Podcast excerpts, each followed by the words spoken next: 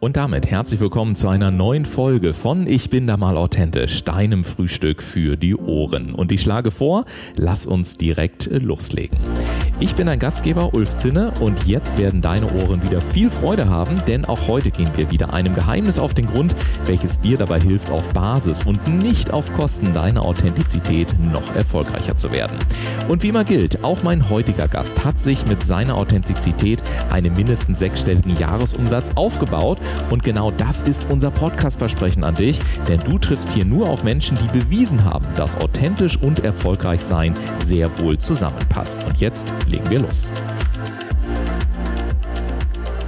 Und damit, ihr Lieben, herzlich willkommen zu einer neuen Podcast-Folge. Und heute, heute bringen wir mal Ordnung in diesen ganzen Weiterbildungswahn. Die Weiterbildungsindustrie, die boomt ja nach wie vor überall. Das kennst du selber. Schießen die Masterminds wie Pickel aus dem Boden, ja, und dann die Retreats auf Bali und die Malediven nicht zu vergessen. Und nebenbei gibt's dann noch jede Menge andere Angebote. Und im Übrigen vergiss bloß nicht einen kostenlosen Ersttermin zu buchen. Also du kennst das alles, was alles am Markt so los ist.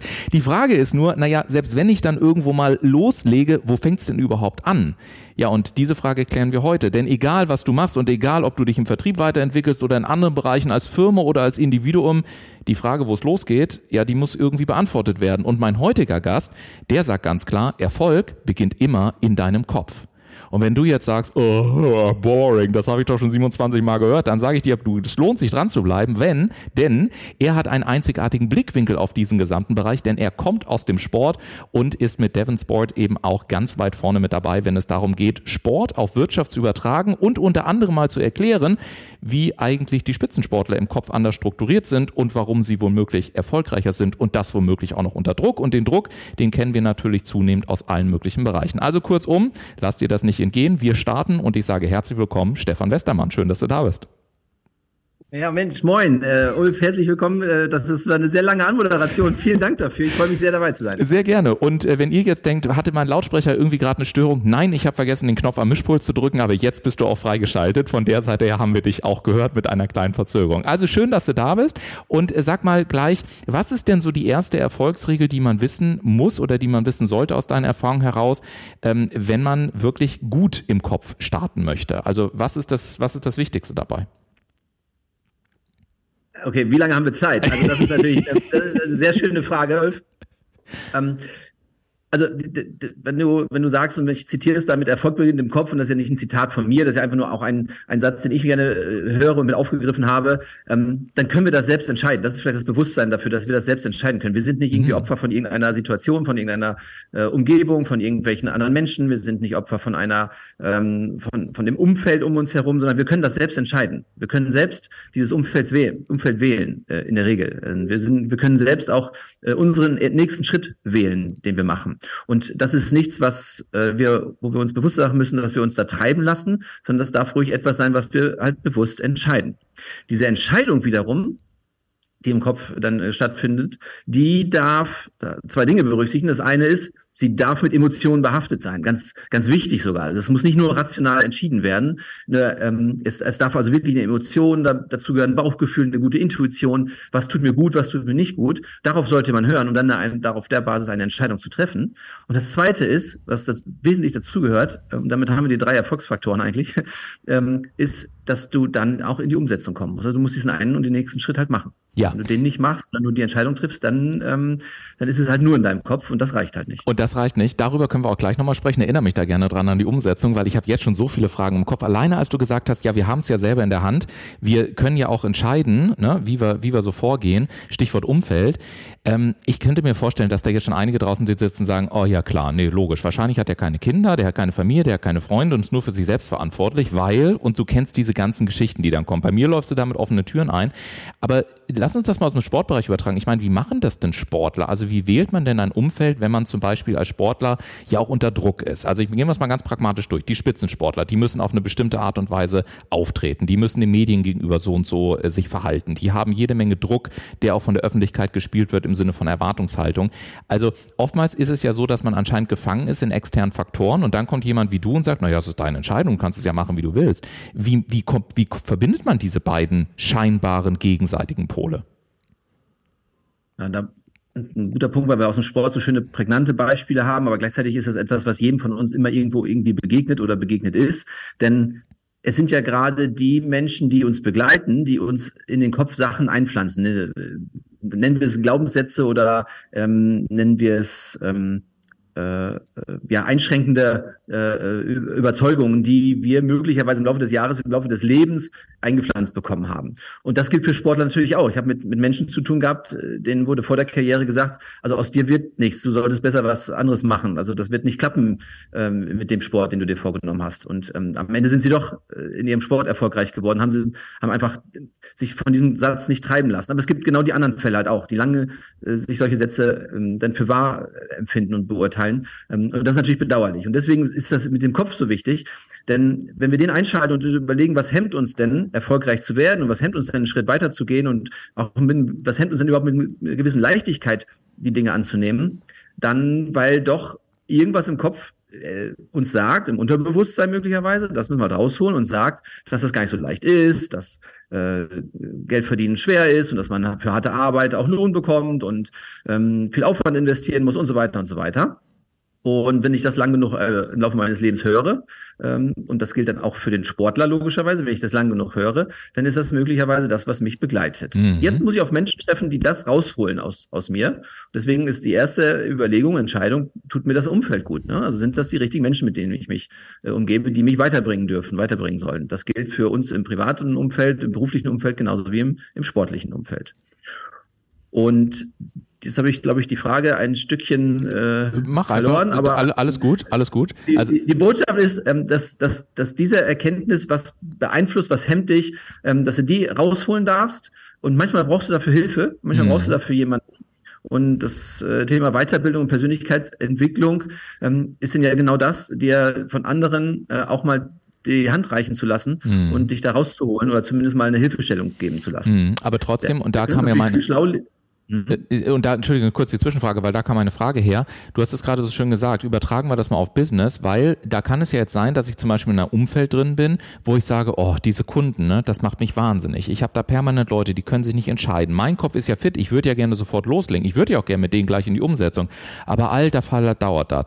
Und womöglich bin ich dann ähm, noch nicht mal selbstständig, sondern vielleicht noch angestellt und bin dort im Umfeld drin.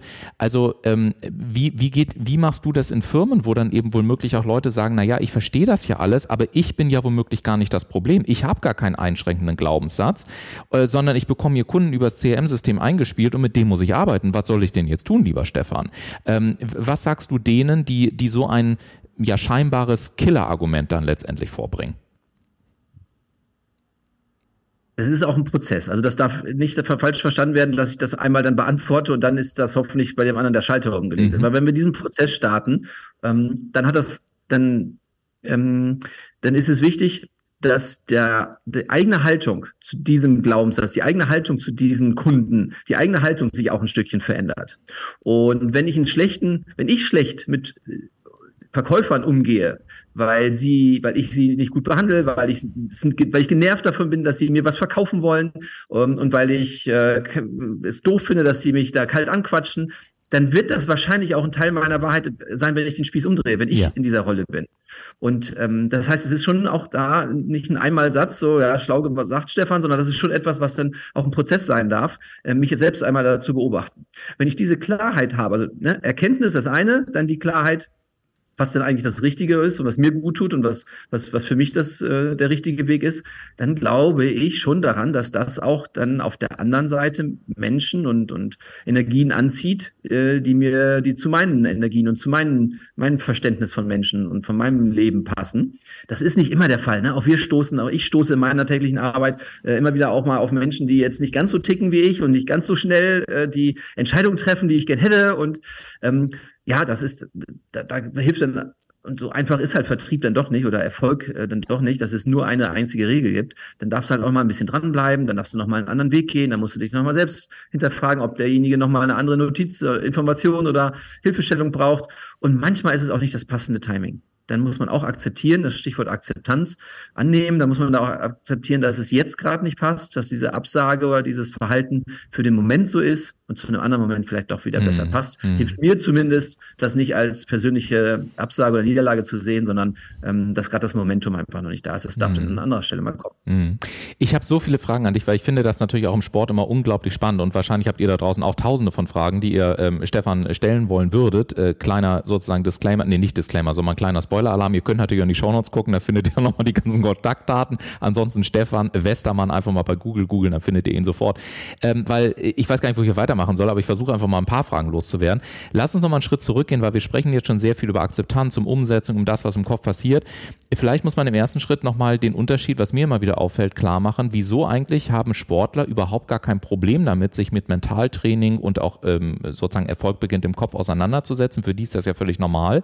Wenn man in der Wirtschaft teilweise damit anfängt, dann ist es ja immer noch so, dass man sagt, ist das jetzt Esoterik oder was sollen wir jetzt machen? Sollen wir jetzt meditieren? Ja, und wenn man sich das aber bei Sportlern anguckt, ich kenne zum Beispiel, ich komme ja aus dem Süden von Deutschland, da haben wir so Rodelbahnen und die Rodler, die setzen sich ja dann wirklich hin, ne? da machen die die Augen zu und dann gehen die die ganze Strecke durch mit geschlossenen Augen. Die visualisieren, die meditieren. Wenn man sich das im, im Fußball anschaut, im Breitensport auch, da haben die alle ihre Mentaltrainer und alles Mögliche. Es ist irgendwie komplett im Spitzensport angekommen. Warum tut sich die Wirtschaft und warum tun sich auch viele Unternehmen mit dem immer noch so schwer, wenngleich sie zu Zehntausenden, zu Hunderttausenden jede Woche im Stadion sitzen und Ödi, Ödi, Ödi machen und sich darüber freuen, dass die eigene Mannschaft womöglich ein gutes Spiel abliefert, zum Beispiel, wohl wissend, dass dahinter natürlich mehr steht, damit man genau zu diesen Ergebnissen kommt. Woher kommt dieser Spagat? Also zum einen möchte ich zumindest ein Stückchen damit aufräumen, dass nicht alle Sportorganisationen und Sportler und Sportlerinnen und auch Vereine und Verbände äh, immer mit Mentaltrainern arbeiten mhm. oder dieses mentale Training so stark in den Vordergrund rücken. Da gibt es auch noch durchaus ein paar, paar äh, Haudegen der alten Schule, ähm, die noch mit anderen Methoden unterwegs sind.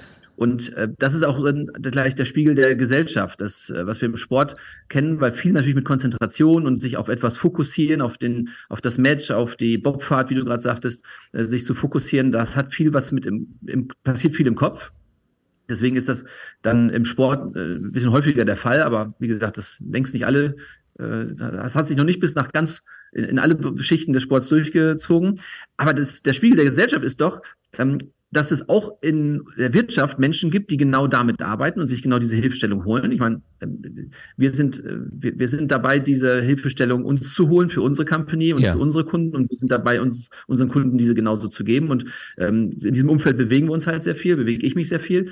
Und klar, gleichzeitig gibt es draußen halt auch zahlreiche Unternehmen und Unternehmer, die das möglicherweise als Hokuspokus abtun oder Esoterik, ähm, Esoterik und, und, und da dann keinen Zugang zu haben. Hm. Das darf kommen. Das ist in anderen Ländern, äh, das weißt du selber, äh, über dem Atlantik ist das, ist das ein ganz anderes Niveau, haben wir hm. da eine andere Selbstverständlichkeit, damit umzugehen und uns da auch Mentalcoaches oder Trainer äh, zu holen.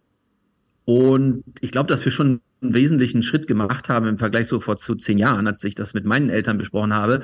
Äh, da, da, der Generation war das deutlich weniger üblich. Ähm, da wurde das ja eher als Krankheitsbild angesehen. Mhm. Und ich glaube, heutzutage ähm, findet das schon viel, viel mehr Verbreitung. Mhm.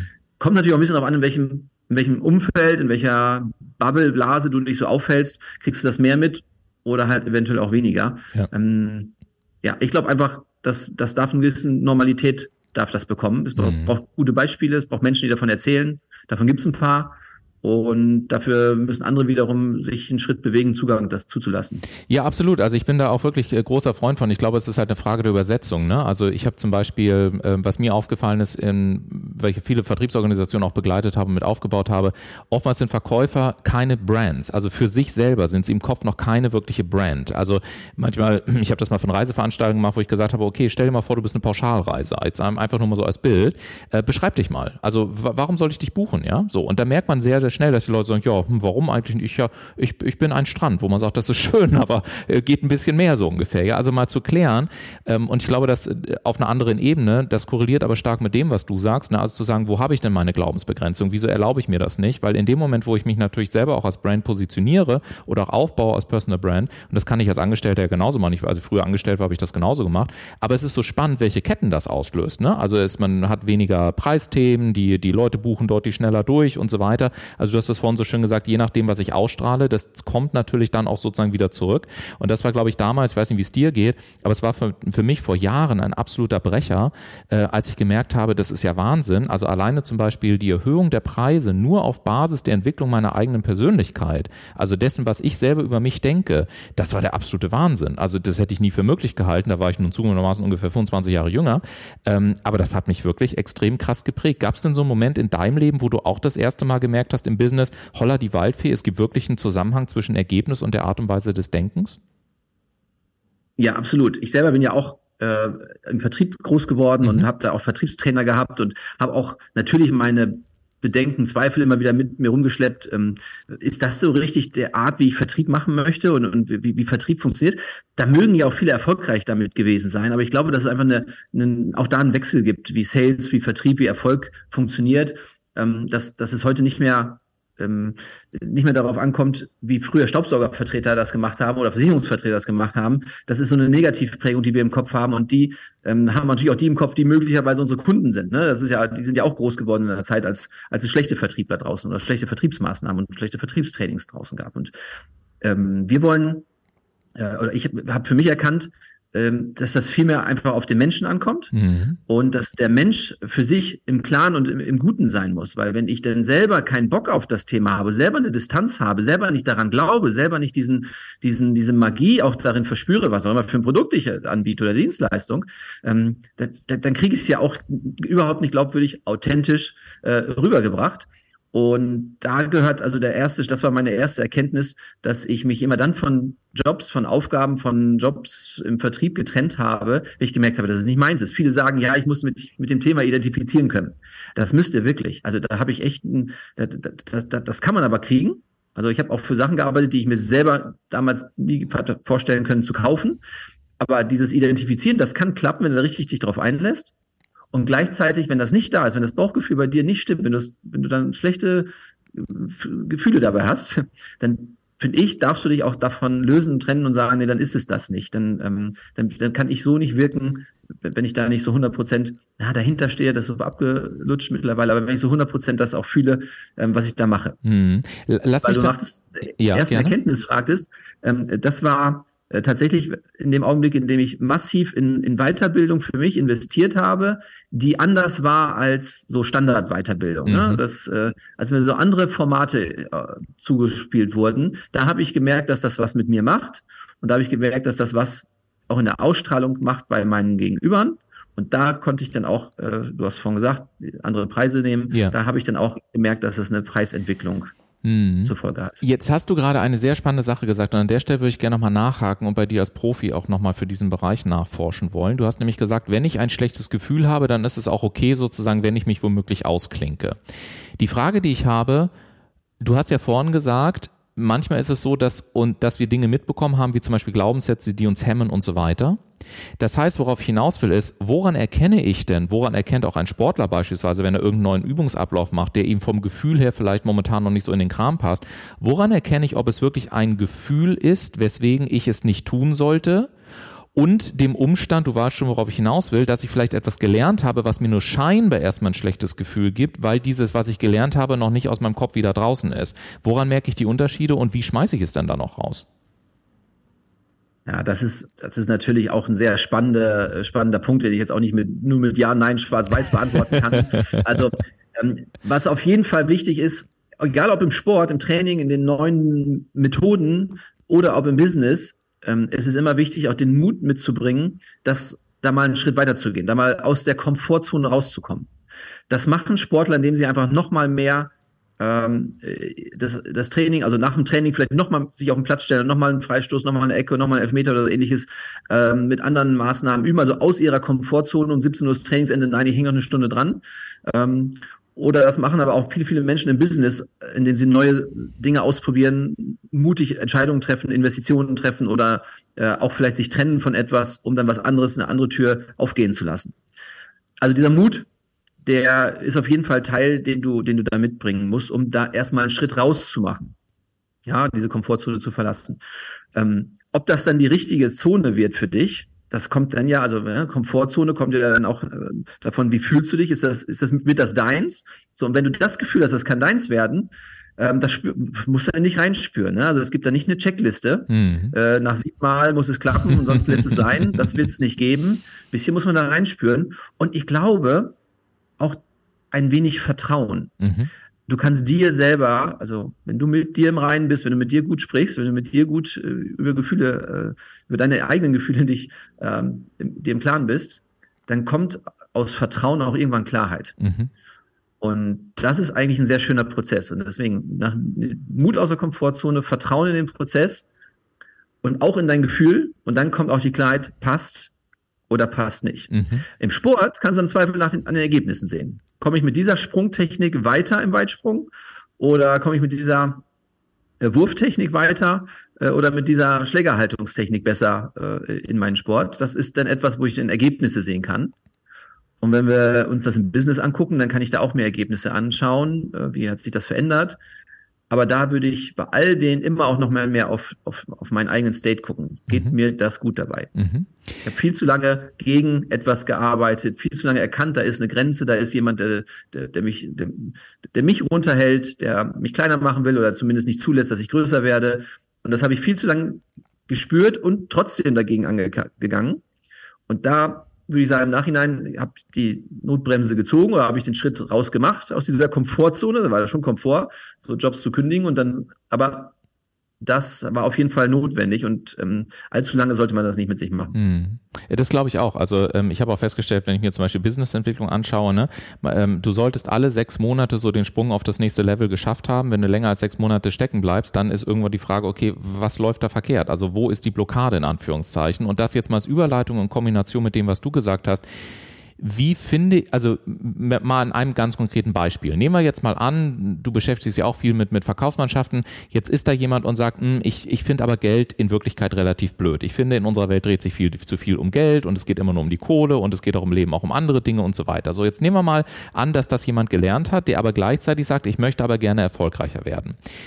Was kann man jetzt ganz konkret tun, wenn du mal so eine Art Schritteplan hättest, ähm, dass du sagst, hey, ich gebe mal so am, zum Ende dieser heutigen Podcast-Folge mal so die drei Tipps raus, was ich tun würde, wenn wir das jetzt alles nämlich mal zusammenfassen, um mit so einem Glaubenssatz wirklich effektiv umzugehen, den zu crashen, den aus dem System rauszuschmeißen, damit ich im Anschluss beispielsweise zum Beispiel im Vertrieb erfolgreicher bin. Wie würde dieser Prozess im Groben aussehen? Das sind ja schöne Begriffe. Äh, ich möchte aber erfolgreich sein und erfolgreicher sein. Und ähm, äh, die, wenn wir, wenn wir das wirklich bearbeiten wollen, und da haben wir oft genug äh, den Fall, dass genau Menschen mit, sowas begegnen, ähm, dann lass uns doch mal gucken, wo darf es denn hingehen? Also was ist denn nicht das Morgen, ja, was, weil das morgen, wenn wir das betrachten, dann haben wir sehr viele Sachen im Weg liegen. Ah, wir müssen ja Geld verdienen, um das und das zu machen. Und da ist ja jetzt hier die Krise und da kommen jetzt die Steuern und da ist ja jetzt dieses und mein Auto ist auch kaputt und was auch immer. Da ist all das im Weg, was uns einen klaren Blick nach morgen, äh, aufs Morgen bringen lässt. Und deswegen gibt es da so viele Sachen, die doof sind.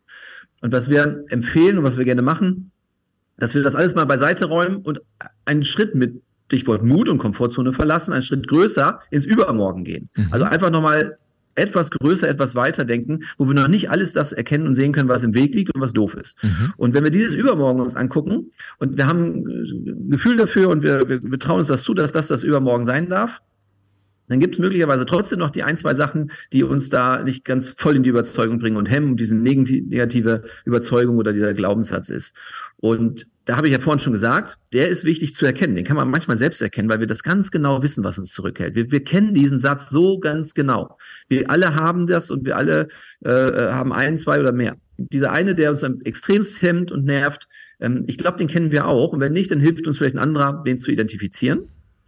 Und den dann mal, wir, ich habe da eine sehr schöne, wirklich sehr schöne Übung, den dann mal extremst positiv umformulieren. Mhm. Also ganz anders, äh, äh, so, so richtig markant anders umzuformulieren. Ich hatte einen Kandidaten, einen Teilnehmer dabei, der hat gesagt, ich traue mich nicht vor Menschen zu sprechen, auf mhm. großer Bühne, vom größeren Publikum, das ist, das traue ich mich. Deswegen war er nicht in der Leichtigkeit in seiner Rolle. Deswegen war er nicht in der, in dem Erfolg, den er sich definiert hatte in seinem Zukunftsbild. Und wir haben diese Übung, äh, die muss jetzt auch nicht wahnsinnig lange dauern. Haben wir mal geguckt, was ist denn der, was ist denn die Umkehrung, die positive Umkehrung? Das kann eigentlich jeder zu Hause machen. Die positive Umkehrung von so einem doofen Satz, von so einem negativen äh, Glaubenssatz. Ähm, und er hat daraus gemacht, das ist auch gut, wenn das jeder selber formuliert und sich nicht vorformulieren lässt und erst recht nicht ChatGPT bearbeitet. Ähm, also der hat daraus gemacht, gib her das Mikro, die Bühne gehört mir. Mhm. Und der ist jetzt so markant, dass es auch bei meinem einen oder anderen vielleicht zum, zum äh, Augenbrauen hochziehen oder Stirnrunzler reicht. Aber der ist so markant jetzt platziert bei ihm, der muss jetzt einfach nur öfter gehört und gesehen und gesprochen werden. Das heißt, ich darf er sich aufschreiben, darf er notieren und sich überall äh, erinnern und so weiter. Weil den anderen, den negativen haben wir schon so oft gehört. Der hat die, die Schale schon sehr weit, die Waage schon sehr weit nach unten be bewegt. Und jetzt müssen wir den anderen ganz viel Kraft geben, dass er ganz häufig genannt werden darf, damit er das ein bisschen austariert. Und ich sag dir, der Typ steht mittlerweile vor Leuten und das nicht nur vor 10 oder 20 Leuten, sondern er hat auch ein Mikro und kann von mehreren Menschen sprechen. Und da ist immer noch nervös, hat immer noch einen Glaubenssatz, äh, eine, eine, ähm, ja, so eine Komfortzone, die er damit immer jedes Mal verlässt. Aber er hat die Methode gefunden, wie er da drüber hinwegkommt. Und das ist für ihn dann der Erfolg. Und das wünsche ich dann jedem, dass es, dass es, wenn ich mir dann ein Bild von einer, na, wir, ich mag ja das total gerne, mit Zukunftsbildern zu arbeiten. Und wenn ich mir so ein Bild von übermorgen mache und es schaffe, dass ich diese Kraft in positive Sätze formuliere und, und, und, und, und für mich gute Gefühle da erzeugen kann, also auch durch Techniken, äh, dann ist es doch schön, wenn wir diese, diese übermorgen dann erreichen. Das ist doch dann Erfolg. Erfolg ist dann ja nicht das Konto, es sei denn, das ist Teil meines Zukunftsbilds, aber Erfolg ist auch dann das, was ich mir vorgestellt habe, wo ich hin will, wo ich mit mutigen Gedanken hingegangen bin, wenn ich das erreicht habe. Ein wunderschönes Schlusswort. Und ich frage euch mal, also erstmal vielen Dank an dich, lieber Stefan, dass du heute so ja global, aber dann eben auch sehr konkret dein Wissen mit uns geteilt hast zum Thema Erfolg beginnt im Kopf. Ich danke dir, dass du heute mit dabei warst. Und ähm, für euch da draußen ist es vielleicht tatsächlich jetzt eine sehr schöne Übung, dass ihr schon mal überlegt, ja, wie sieht denn überhaupt mein Übermorgen am Ende des Tages aus, das einfach mal zu definieren und euch dann genauso wie ähm, Stefan das gerade gesagt hat, mal diesen einen Glaubenssatz zu schnappen und den mal wirklich markant umzuformulieren. Also zum Beispiel, wenn du den Podcast am Sonntag gehört hast und denkst, oh, die Woche ist ja wieder so, ne, du weißt, doof, doof, doof, doof, doof und dann happy, happy, happy, dass du vielleicht sagst, das ist die geilste Woche meines Lebens. Wie wäre es denn eigentlich mal damit? Insofern, und wenn du das gesagt hast, dann schalte doch auch gerne nächsten Sonntag wieder ein, denn dann gibt es eine neue Folge hier im Podcast. Danke fürs Zuhören. Danke an dich nochmal, lieber Stefan. Macht es gut. Bis zum nächsten Mal. Bis dann. Tschüss. Ich danke dir. Ciao.